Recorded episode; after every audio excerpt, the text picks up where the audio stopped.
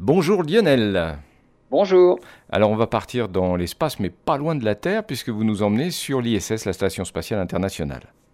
Absolument. Et avec le contexte géopolitique actuel, les Américains cherchent un plan B en ce qui concerne la maintenance de la Station spatiale internationale, ISS. Il faut savoir que semaine après semaine, l'ISS perd de l'altitude et il faut régulièrement la remonter sur son orbite. Et pour cela, ce sont des cargos russes Progress qui sont utilisés. Pour l'instant, les relations en orbite restent cordiales entre les pays, mais il faut se préparer à d'éventuels changements. Les Américains ont déjà fait des tests avec leurs propres vaisseaux. Par exemple, en 2018, un vaisseau Cygnus avait tenté l'expérience et avait allumé ses moteurs pendant une cinquantaine de secondes. La station spatiale avait alors gagné 86 mètres d'altitude.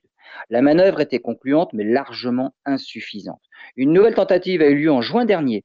Et cette fois-ci, les moteurs sont restés allumés pendant 301 secondes et la station est montée de 800 mètres, manœuvre concluante.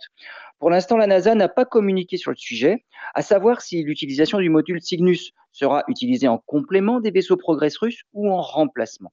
Mais un nouveau problème a été alors soulevé. Les lanceurs des vaisseaux Cygnus utilisent des moteurs d'origine russe sous maîtrise d'œuvre ukrainienne.